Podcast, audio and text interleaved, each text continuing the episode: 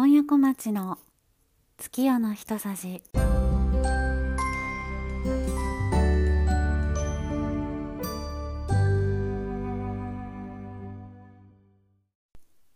2022年4月17日満月。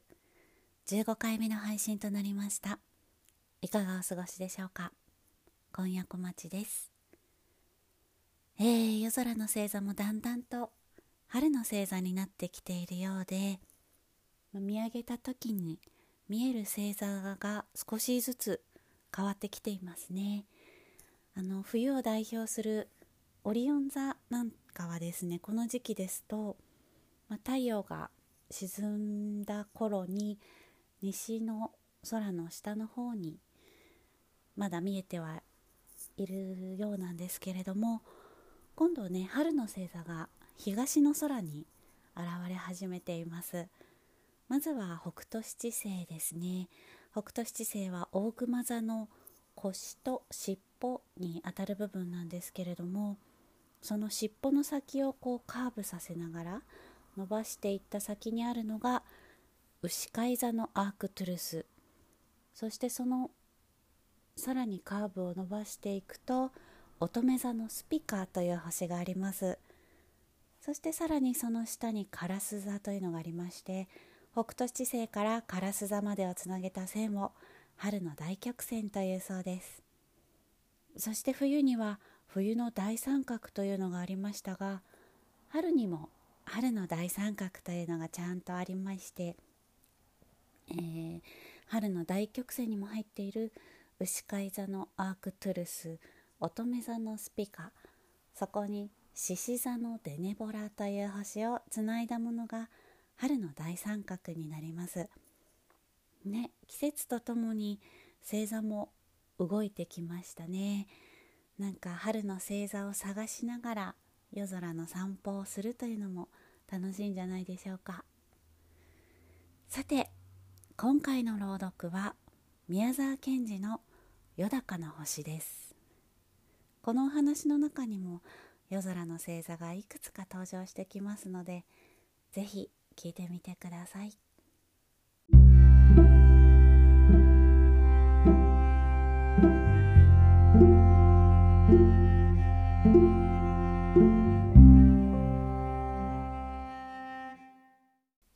宮沢賢治「よだかの星」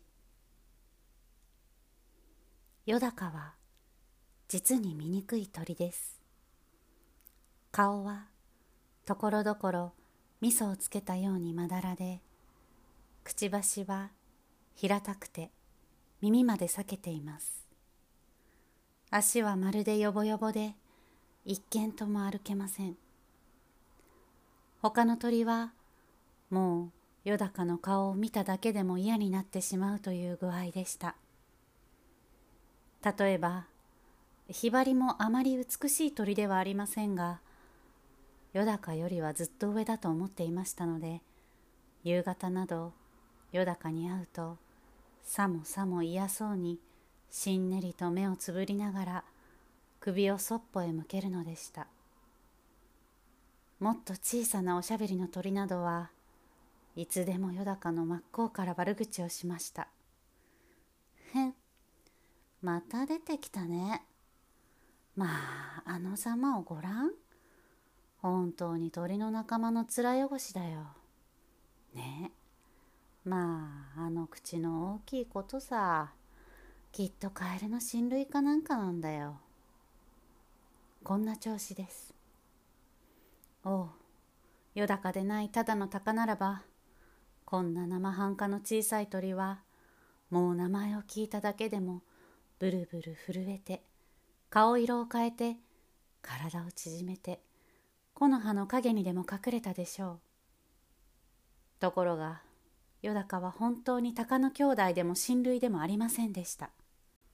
かえってよだかはあの美しいカワセミや鳥の中の宝石のようなハチスズメの兄さんでした。ハチスズメは花の蜜を食べカワセミはお魚を食べよだかはハムシを取って食べるのでした。それによだかには鋭い爪も鋭いくちばしもありませんでしたからどんなに弱い鳥でもよだかを怖がるはずはなかったのです。それなら鷹という名のついたことは不思議なようですがこれは一つはよだかの羽がむやみに強くて風を切ってかける時などはまるで鷹のように見えたことともう一つは鳴き声が鋭くてやはりどこか鷹に似ていたためです。もちろん鷹はこれを非常に気にかけて嫌がっていました。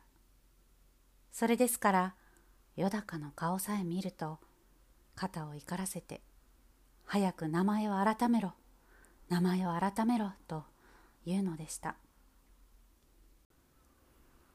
ある夕方とうとう鷹がよだかのうちへやってまいりました。おいいるかい？まだお前は名前を変えないのか。ずいぶんお前も恥知らずだな。お前と俺ではよっぽど人格が違うんだよ。例えば俺は青い空をどこまでも飛んでいく。お前は曇って薄暗い日か。夜でなくちゃ出てこない。それから俺のくちばしや爪を見ろ。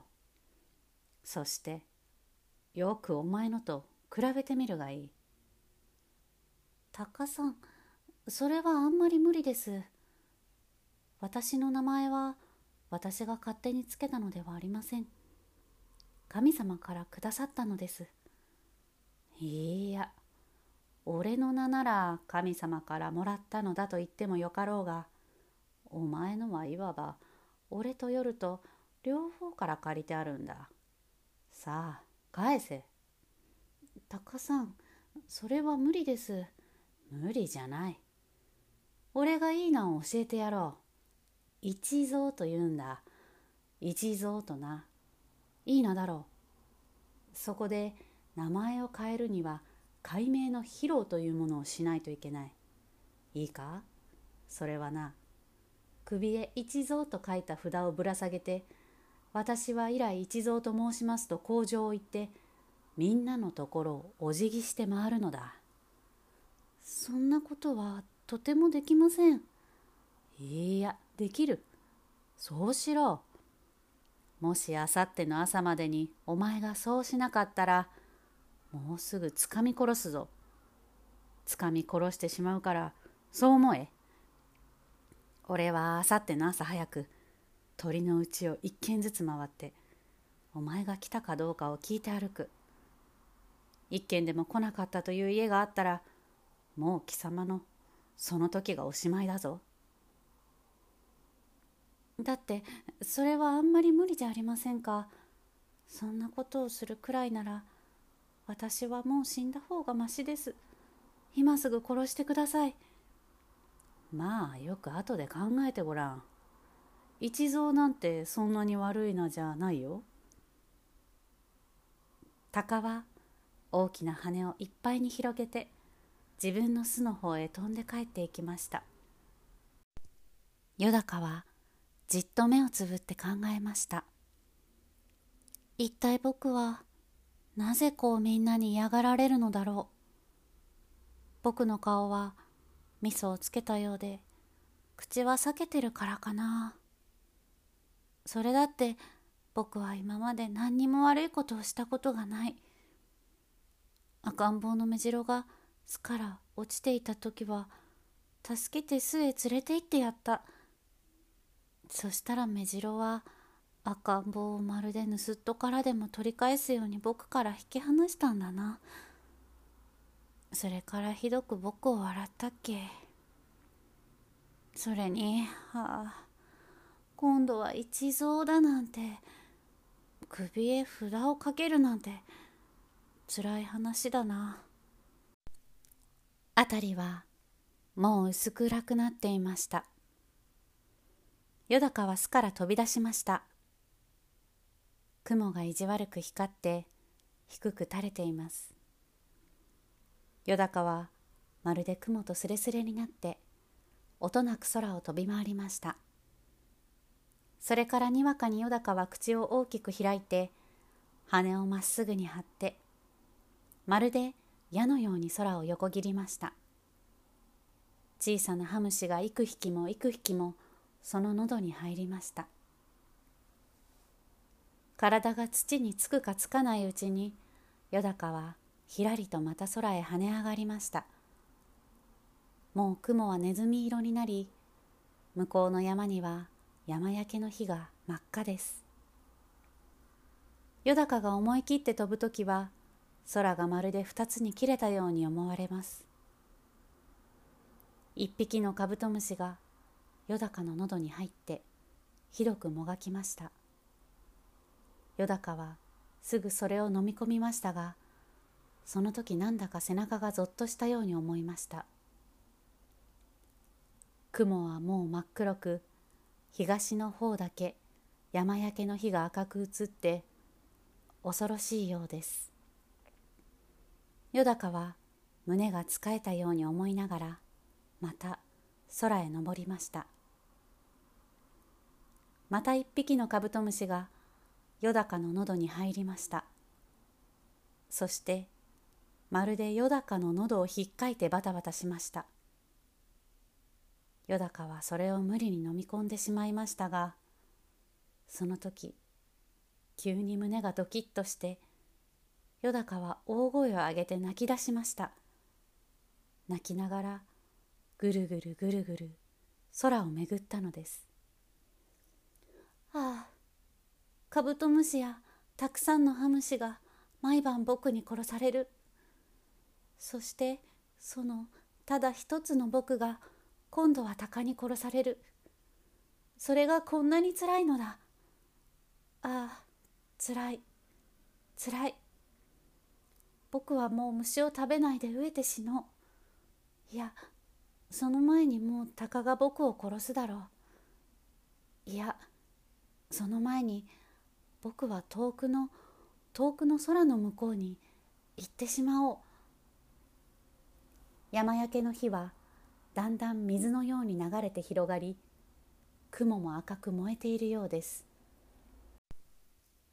よだかはまっすぐに弟のカワセミのところへ飛んでいきました。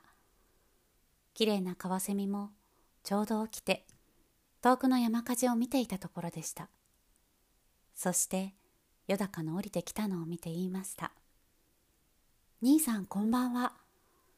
何か急のご用ですか?」いや僕は今度遠いところへ行くからねその前ちょっとお前に会いに来たよ兄さん行っちゃいけませんよ。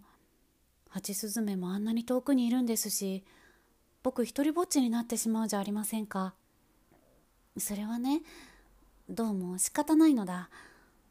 もう今日は何も言わないでくれ。そしてお前もね、どうしても取らなければならない時のほかは、いたずらにお魚を取ったりしないようにしてくれ。ね？さよなら。兄さん、どうしたんです？まあもうちょっとお待ちなさい。いやいつまでいても同じだ。ハチスズメ後でよろしく言ってやってくれ。さよなら。もう会わないよ。さよなら。よだかは泣きながら自分のお家へ帰ってまいりました。短い夏の夜はもう明けかかっていました。シダの葉は夜明けの霧を吸って青く冷たく揺れました。よだかは高くキシキシキシと鳴きました。そして巣の中をきちんと片付けきれいに体中の羽焼けをそろえてまた巣から飛び出しました。霧が晴れてお日様がちょうど東から昇りました。よだかはぐらぐらするほどまぶしいのをこらえて矢のようにそっちへ飛んでいきました。お日さんお日さんどうぞ私をあなたのところへ連れて行ってください。焼けて死んでも構いません。私のような醜い体でも焼ける時には小さな光を出すでしょう。どうか私を連れてってください。行っても行ってもお日様は近くなりませんでした。かえってだんだん小さく遠くなりながらお日様が言いました「お前はよだかだな」なるほど。ずいぶんつらかろう。今度空を飛んで星にそう頼んでごらん。お前は昼の鳥ではないのだからな。よだかはお辞儀を一つしたと思いましたが急にぐらぐらしてとうとう野原の草の上に落ちてしまいました。そしてまるで夢を見ているようでした。体がずっと赤や木の星の間を登っていったりどこまでも風に飛ばされたりまた鷹が来て体をつかんだりしたようでした。冷たいものがにわかに顔に落ちました。よだかは目を開きました。一本の若いすすきの葉から露が滴ったのでした。もうすっかり夜になって空は青黒く一面の星が瞬いていました。よだかは空へ飛び上がりました。今夜も山焼けの日は真っ赤です。よだかはその日のかすかな照りと冷たい星明かりの中を飛び巡りました。それからもういっぺん飛び巡りました。そして思い切って西の空のあの美しいオリオンの星の方にまっすぐに飛びながら叫びました「お星さん西の青白いお星さんどうか私をあなたのところへ連れてってください。焼けて死んでも構いません」オリオンは勇ましい歌を続けながらよだかなどは点で相手にしませんでした。よだかは泣きそうになってよろよろと落ちてそれからやっと踏み止まってもういっぺん飛び巡りました。それから南の大犬座の方へまっすぐに飛びながら叫びました「お星さん南の青いお星さん。どうか私をあなたのところへ連れてってください。焼けて死んでも構いません。大犬は青や紫や木や美しくせわしく瞬きながら言いました。バカを言うな。お前なんか一体どんなものだい？たかが鳥じゃないか。お前の羽でここまで来るには億年長年億長年だ。そしてまた別の方向を向きました。よだかはがっかりしてよろよろ落ちてそれからまた二辺飛び巡りました。それからまた思い切って北の大熊星の方へまっすぐに飛びながら叫びました。北の青いお星様あなたのところへどうか私を連れてってください。大熊星は静かに言いました。余計なことを考えるものではない。少し頭を冷やしてきなさい。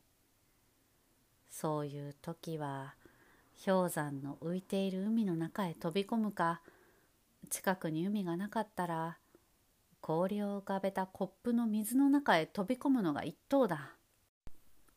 よだかはがっかりしてよろよろ落ちてそれからまた四辺空を巡りましたそしてもう一度東から今登った天の川の向こうの岸のわしの星に叫びました東の白いお星様どうか私をあなたのところへ連れてってください焼けて死んでも構いません。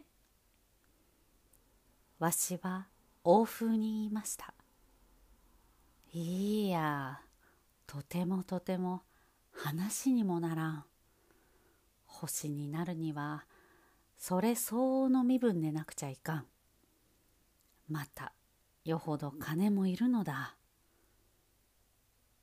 よだかは、もうすっかり力を落としてしまって、羽を閉じて、地に落ちていきました。そしてもう一尺で地面にその弱い足がつくという時よだかはにわかにのろしのように空へ飛び上がりました。空の中ほどへ来てよだかはまるでわしが熊を襲う時するようにぶるっと体をゆすって毛を逆立てました。それからキシキシキシキシキシと高く高く叫びました。その声はまるで鷹でした。野原や林に眠っていた他の鳥はみんな目を覚ましてブルブル震えながらいぶかしそうに星空を見上げました。よだかはどこまでもどこまでもまっすぐに空へ登っていきました。もう山焼けの火はタバコの吸い殻ぐらいにしか見えません。よだかは登って登っていきました。寒さに息は胸に白く凍りました。空気が薄くなったために羽をそれはそれはせわしく動かさなければなりませんでした。それなのに星の大きさはさっきと少しも変わりません。つく息は不意後のようです。寒さや霜がまるで剣のようによだかを刺しました。よだかは羽がすっかりしびれてしまいました。そして涙ぐんだ目を上げてもう一遍空を見ました。そうです。これがよだかの最後でした。もうよだかは落ちているのか登っているのか逆さになっているのか上を向いているのかも分かりませんでした。ただ心持ちは安らかにその血のついた大きなくちばしは横に曲がってはいましたが確かに少し笑っておりました。それからしばらくたってよだかははっきり眼を開きました。そして自分の体が今輪の火のような青い美しい光になって静かに燃えているのを見ました。すぐ隣にはカシオピア座でした。天の川の青白い光がすぐ後ろになっていました。そしてよだかの星は燃え続けました。いつまでもいつまでも燃え続けました。今でもまだ燃えています。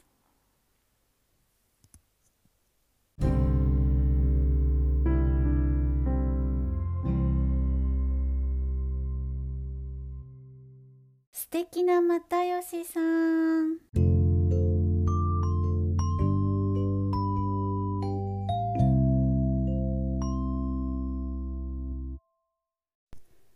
このコーナーはピースの又吉さんがエッセイや YouTube テレビやラジオ雑誌のインタビューなどでお話しされていたエピソードに勝手に共感させていただいているコーナーです、えー、先日又吉さんがですねパンサーの向井さんのやってらっしゃるラジオにゲスト出演されていたんですけれどもその時のですねお話のテーマが映画の「ドライブ・マイ・カー」についてそれぞれの感想をこう言い合うというような内容だったんですけど、まあ、向井さんと滝沢カレンさんもいらっしゃってで向井さんが「ドライブ・マイ・カーを見ての素直な感想としてはめちゃくちゃ面白かったって言いたかったとあの素敵な場面とか素敵なセリフとかたくさんあったけど多分僕理解できてないんだろうなっていうところもたくさんあっ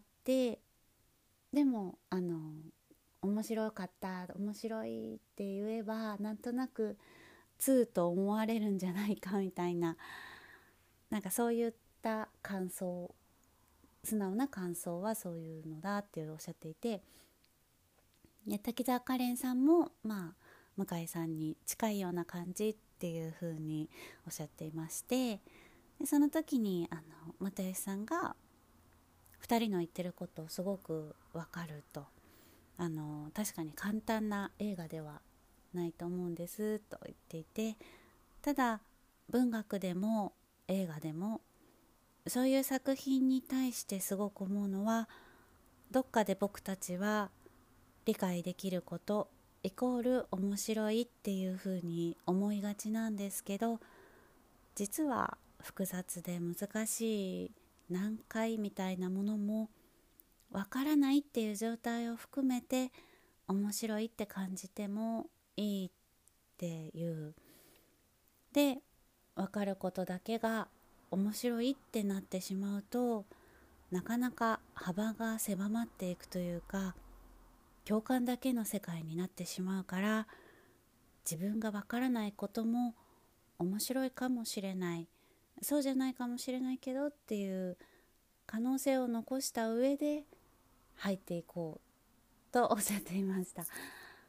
あの確かに私の周りのお友達もドライブ・マイ・カーを見て、まあ、感想をこう聞くとうーんっていうなんかこううまくうーん言えないというか難しかったというかなんかそういう感じの感想がだったのででもあの映画も小説とかもそうですけど本当にあの分かる又吉さんがおっしゃっていた分かることだけが面白いってなってしまうとなかなかあの幅が狭まっていく。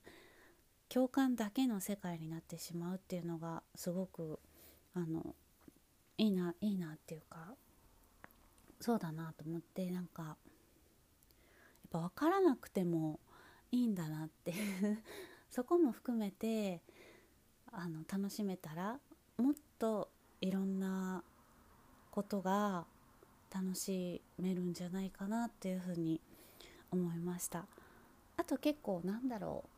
こうもう作品が世の中に出てしまえばそれってなんかこう読み手側のものというかうん例えば短歌とかもあの五七五七七っていう31文字の中にあの世界がね物語があるけれどもあの自分が作った読んだ短歌がこういう思いで読んだけれどももしかすると読み手側からしたらあの違う感想を持つかもしれない。でもそれはあの間違いではないっていうなんかそれも正解っていうのが私はあの結構好きで なんか、うん、なんか全部同じ感想じゃなくてもなんかねいいんだなっていうのがありますね。はい。まあそんな私はまだドライブ・マイ・カーを 見てないんですけれども。はい。えー、ちょっとねなんか時間を作ってちゃんと見に行ってわからないところも楽しめたらいいなと。もしかしたらすごい理解できてめちゃくちゃ面白かったって言うかもしれないし。ね。なんか見に行ってみたいなと思っています。さて次回の月夜のひとさじは5月1日新月5時27分に配信いたします。それではまたお会いしましょう。今夜小町でした。